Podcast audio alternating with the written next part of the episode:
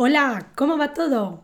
This is Carmen, and you are about to listen to the second part of a podcast about common mistakes I hear all the time in my students. Have you listened to the first one? I highly recommend you to do that first and then come back to this second part. Where can you find the transcript, translation, and vocabulary words for this podcast? On my website www.fluentinspanish.org.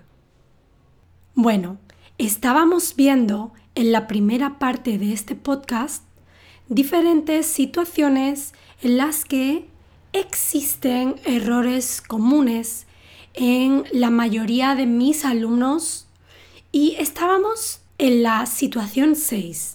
Bien, continuamos. Situación 7. Estás conversando con alguien y quieres preguntarle How long does bla bla bla take you to bla bla bla. Sí hay una estructura similar a esta estructura del inglés. Sin embargo, hay otra mucho más fácil, porque hay un verbo específico para esto, tardar. No es necesario usar tantas palabras como how long, take y you. Olvida esa estructura. Practica oraciones con cuánto y tardar. ¿Cuánto tardas desde tu ciudad a Madrid? La estructura que es más similar a la tuya es cuánto tiempo te lleva, cuánto tiempo necesitas para ir desde tu ciudad a Madrid pero tampoco es exactamente igual. Y además, ahí tienes un verbo conflictivo, ¿verdad? El verbo llevar. ¿No lo odias? Situación 8. El inglés usa la estructura to be done para preguntar si alguien terminó con algo, pero esto no es correcto en español. Necesitas usar el verbo terminar. ¿Has terminado con el libro? No decimos estás terminado con el libro, y si alguien te lo dice es porque está usando spanglish. Piensa que a menudo las personas que practican el spanglish no son conscientes de ello. Es normal. Yo, por ejemplo, escribo frecuentemente garaje con dos Gs, garage, por una interferencia con el inglés. Una cosa está terminada. La nueva autovía está terminada por fin. O han terminado la nueva autovía por fin. Situación 9. La comida y la bebida no se trata ni se intenta, se prueba. No puedes preguntar ¿has intentado los chapulines fritos en México? o ¿has tratado los chapulines fritos en México? Solo existe ¿Has probado los chapulines fritos en México? Situación 10. Necesitas ser flexible para avanzar de nivel y entender que al principio aprendes las cosas de una manera y luego resulta que no son exactamente así en conversación. Por ejemplo, conoces el verbo ir y el verbo venir. Si ves a alguien con un perro hablándole, vas a escuchar Vente cuando lo llama. Tu primera intuición sería decirle al perro, ven, ¿correcto?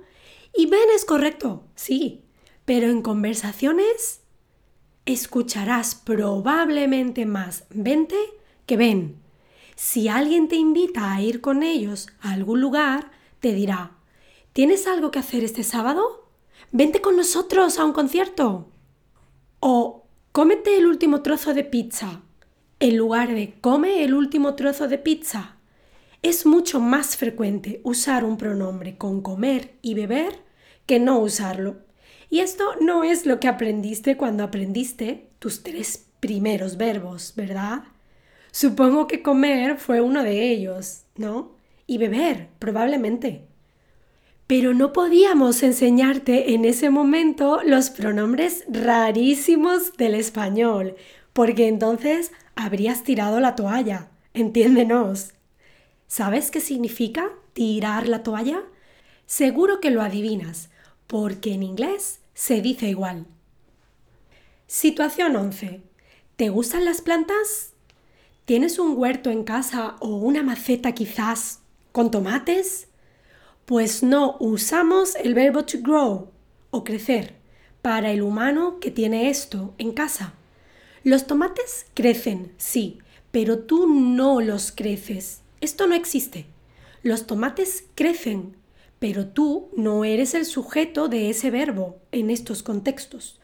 Tú tienes o cultivas tomates.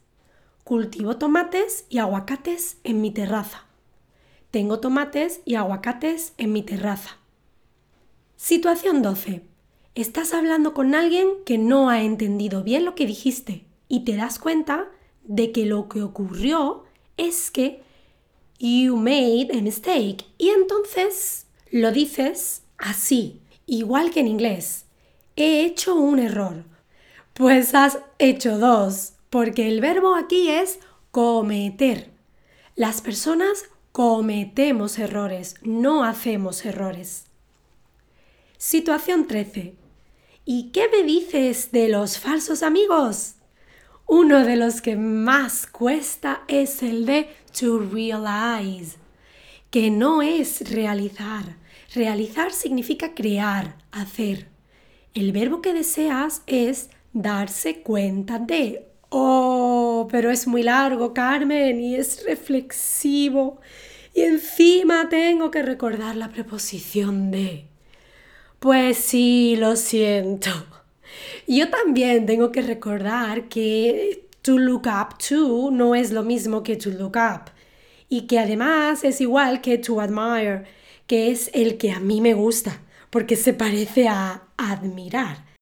No obstante, si digo to admire, por lo visto, lo pronuncio raro y la gente no me entiende. Entonces tengo que repetir la oración con un phrasal verb con dos preposiciones to look up to. ¿Por qué tenéis dos preposiciones ahí? no entiendo nada. Y creo que vosotros tampoco, pero bueno. Me doy cuenta de que los nativos no me entienden cuando digo I admire people who can sing. Y tengo que cambiarlo a I look up to people who can sing. Situación 14. Recuerda que el español tiene cuatro verbos para cuatro comidas diferentes. Desayunar, almorzar, merendar y cenar. No decimos comer desayuno, no decimos comer almuerzo, ni comer merienda, ni comer cena. Algunas personas dicen que merendar es para los niños, pero yo siempre meriendo.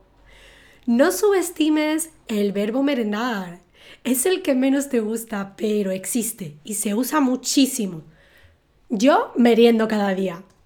Soy una persona muy comilona. ¿Sabes qué significa? Es una persona que tiene mucha hambre y que come bastante. Situación 15. Las palabras largas. Tú quieres que sean más cortas y no lo son, lo siento.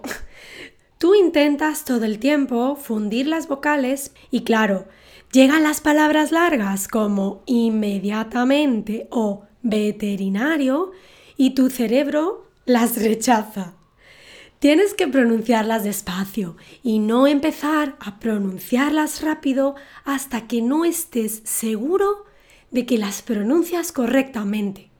Tengo un podcast sobre vocales que te puede ayudar. Te dejo el enlace aquí.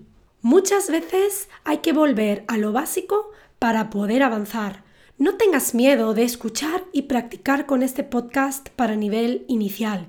Tiene ejercicios al final. Situación 16. Todas estas oraciones que en inglés llevan a delante de un sustantivo. To have a fever, to have a cough, to be a Buddhist, to be a communist, to be a nurse, etc., no llevan a nunca en español. Tener fiebre, tener tos, ser budista, ser comunista o ser enfermero. Cuidado, no es enfermo. Situación 17. Soy muy pesada con las oraciones para hablar del clima, porque justamente es difícil, yo lo sé. Hay varios verbos y debes memorizar y no mezclarlos. aquí está la dificultad. Hacer más sustantivos, estar más gerundio, está más adjetivos y los propios como llover o nevar. Recuerda que esto se estudia al principio de A1 y es un error común que los alumnos siguen arrastrando en B1. Tienes que repetirlo tantas veces como sea necesario hasta que tu mente lo tenga claro. Porque si, por ejemplo, quieres hacer un examen de B1 o de B2, este tipo de errores es serio porque es un error de español básico. Y por último, te dejo un listado de cosas que no existen. Uno otro y una otra. Solo existe otro y otra. Tan mucho no existe. Existe tengo tantas cosas que hacer que voy a dejarte ya. O estoy tan cansada que voy a acostarme ya. Ser, más bien, no existe. Cuidado, porque últimamente lo he visto en cómicos de España como una broma, pero es incorrecto. Ser más tarde. No eres tarde, tú llegas tarde. Mochilla y tranquillo no existen, solo tienen una L, mochila y tranquilo. Por algún motivo, los alumnos siempre ven una doble L que no existe y es un expediente X para mí. No importa el país de origen, esto ocurre continuamente. Recuerda, solo hay una L. Deportes no existe, es deporte. Y si alguien te pregunta si haces deporte, te está preguntando si haces ejercicio. No te está preguntando si practicas tenis, fútbol, baloncesto, etc. Es más simple de grados no existe. Es grados. Y hasta aquí los errores comunes que he ido recogiendo. Recuerda que se trata de repetir y repetir estas fórmulas correctamente hasta que tu cabeza, aburrida de ti y que no paras de repetir la fórmula, se rinda en su hábito de decir estas oraciones mal y te permita decirlas bien las dices mal porque tienes el hábito y te pones nervioso al hablar. No se trata de inteligencia, créeme. No emplees energía en sentirte mal por cometer estos errores. Empléala en escuchar más veces este podcast para que desaparezcan. Vamos, estoy segura de que vas a conseguirlo. Remember to take a look at the transcript, translation, vocabulary words, and useful phrases and idioms for this podcast on my website at www.fluentinspanish.org. You will also find articles and videos to help you get fluent in Spanish too. Hasta pronto!